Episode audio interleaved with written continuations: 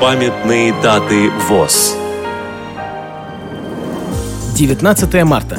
90 лет со дня создания Ишимской местной организации Тюменской областной организации Всероссийского общества слепых. 24 марта.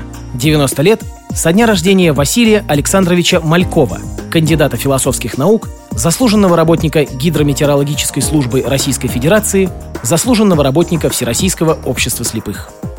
Программа подготовлена при содействии Российской государственной библиотеки для слепых –